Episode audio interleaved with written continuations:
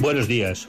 Uno de los bienes que parece queremos defender a toda costa es la privacidad, ese reducto de nuestra vida que nos garantiza que podamos ocuparnos de nuestros asuntos sin que los demás se enteren, especialmente los centros de poder.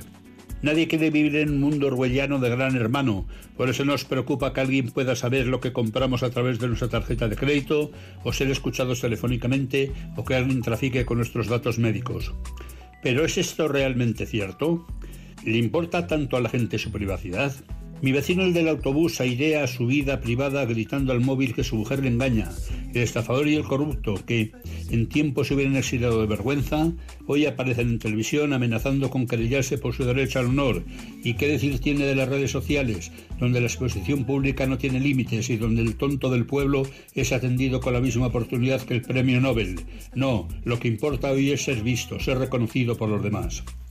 Hace unos días escuchaba al concejal de Seguridad Ciudadana del Ayuntamiento de Vitoria anunciar, no sin cierto alborozo, la instalación de cámaras de videovigilancia con inteligencia artificial, dotadas de algoritmos capaces incluso de predecir los delitos antes de su comisión. Esto, y la cita es mía, al estilo de países de larga tradición democrática como China, Corea del Norte o Israel. Lo que hace algunos años hubiera dado lugar a encendidos debates sobre la libertad contra seguridad, la ponderación del derecho a la intimidad como inalienable, hoy no suscita sino alguna tímida protesta de algún grupo municipal. El control panóptico, que así se llama cuando unos pocos controlan a muchos, es paradigmático del sistema carcelario y es una medida fuertemente auspiciada por las empresas de seguridad y por políticos locales que incapaces de reconocer su ineficiencia en la prevención de los delitos parece que hacen algo.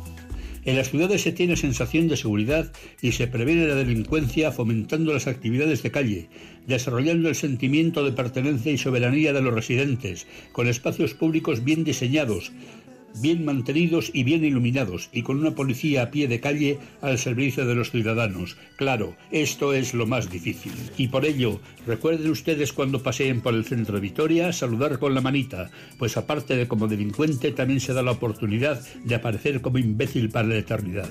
Suyo y de nadie más que de ustedes, Ildefonso Santabueña.